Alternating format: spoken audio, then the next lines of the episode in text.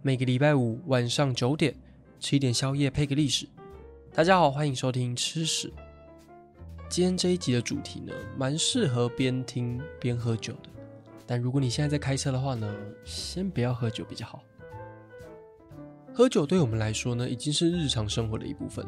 我有些朋友甚至觉得喝酒就跟呼吸、睡觉一样，是每天必做的事情。可是，在十九到二十世纪这段时间呢，像是奥地利啊、加拿大或纽西兰，都曾经发生过禁酒运动。最有名的禁酒运动，当然就发生在一九一九年的美国。到底发生什么事呢？先让我们回到十九世纪的美洲大陆吧。美国作家马克·吐温他曾经说过，在这个世界上，任何东西太多了都不太好，但不包含威士忌哦。我们先不管马克·吐温是不是酒鬼好了。可是我们可以想象的是，酒精在美国呢是一个非常重要的生活必需品。自从第一批新移民来到美洲之后呢，他们为了对抗寒冷的冬天，喝酒就是一种最方便又最省钱的方法，所以就出现了酿酒还有喝酒的习惯，并且持续了两三百年。而且在美国建国的前期，卖酒还有征收酒税是美国国库的重要来源，大家喝越多酒，政府就越有钱。时间来到了十九世纪。当时的美国社会却开始出现了一些严重的酗酒问题，有一些工人在上班的时候会偷偷喝酒，所以就发生严重的公安意外。有些男人喝酒之后就开始打老婆，打小孩。失业的人也会透过喝酒来抒发压力，但因为失业没钱买酒嘛，他为了喝酒就开始去抢劫店家，造成一堆社会问题。在这样的背景之下呢，美国就出现了禁酒运动。参与运动的人主要分成两大类，第一类当然就是妇女团体。我们想象一下，他们每天晚上开心的帮全家人准备一顿丰盛的晚餐，结果走进门的却是一位全身酒味、开口闭口都是脏话的男人，这样画面谁受得了？所以这些妇女团体就非常积极的参与禁酒运动，希望可以改善婚姻还有家庭的问题。再加上二十世纪初期的时候，美国的女性会开始上街争取自己应有的权利，包含选举、投票权等等。那这个时候禁酒的诉求也逐渐出现在游行的队伍当中。另外一类则是虔诚的清教徒。清教徒是美国移民时代最重要的开拓者，也是美国政治或是商业领域中的重要领袖，像是议长、州长或大公司的 CEO。他们非常严格的遵守圣经上面的规矩，对于世俗的诱惑啊、喝酒或是情欲的都非常排斥。这群清教徒非常看不惯酗酒所造成的社会问题，他们认为自己身为社会的中坚分子，就应该要主动去矫正这些问题。所以就透过人脉还有资源去推动禁酒运动。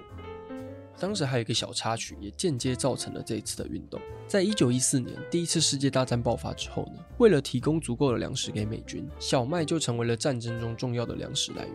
但小麦刚好也是一些啤酒的原料，所以有些爱国主义者就会要求把小麦送到战场，而不是拿来酿酒。在当时，他们也认为酿酒技术是德国工业的代表，所以禁酒就是一种对抗德国的态度。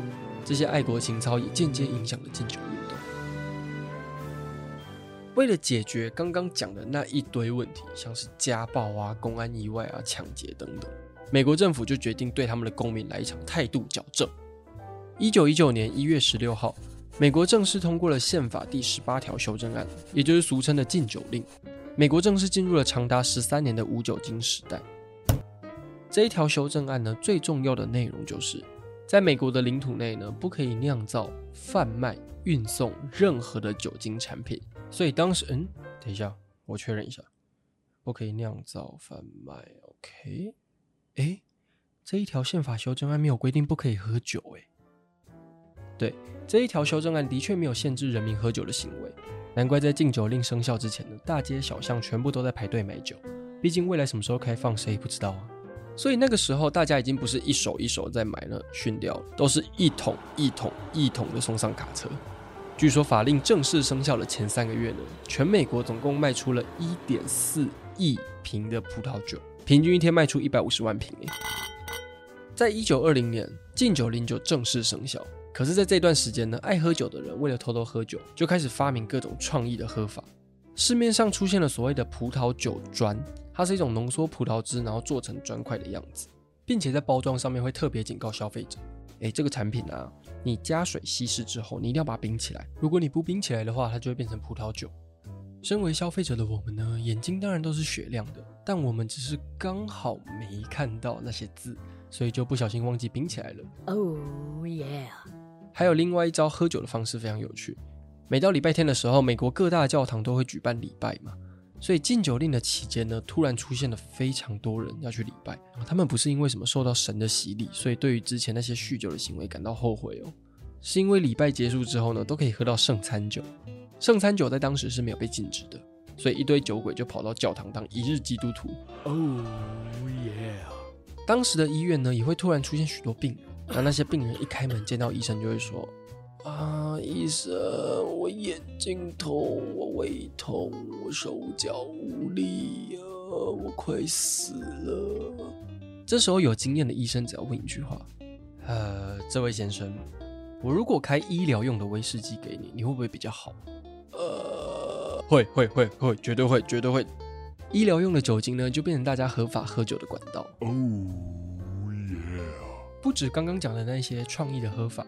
也有民众会在家里私底下酿造啤酒或是葡萄酒，但是很多人都没有接受过正式的酿酒训练，所以酿出来的酒很容易因为浓度过高或者是含有化学物质造成人体伤害。禁酒令期间呢，每一年都有人因为喝到品质不良的酒而死亡。哦，但每年都还是有人继续私底下偷偷酿酒，所以可见这个喝酒的需求有多高。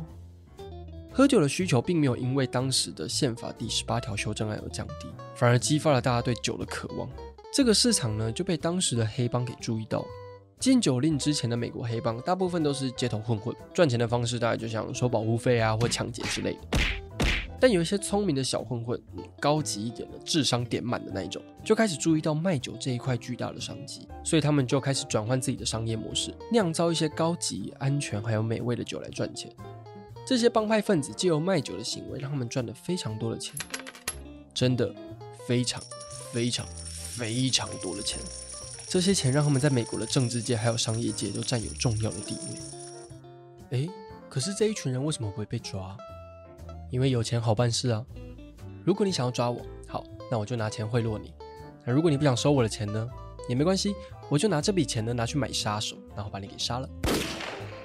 为了保护这一块庞大的商业利益，帮派们就逐渐扩大势力去收买政府官员，或是打击竞争对手。这段期间的犯罪率就越来越高，非常多的人呢死在帮派的斗争之下。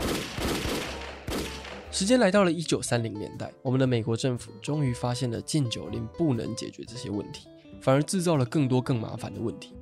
再加上一九二九年，美国爆发了经济大萧条，还有第一次世界大战刚刚结束。美国政府需要非常多的钱才能够 make America great again，所以禁酒的影响就是没有办法征收酒税。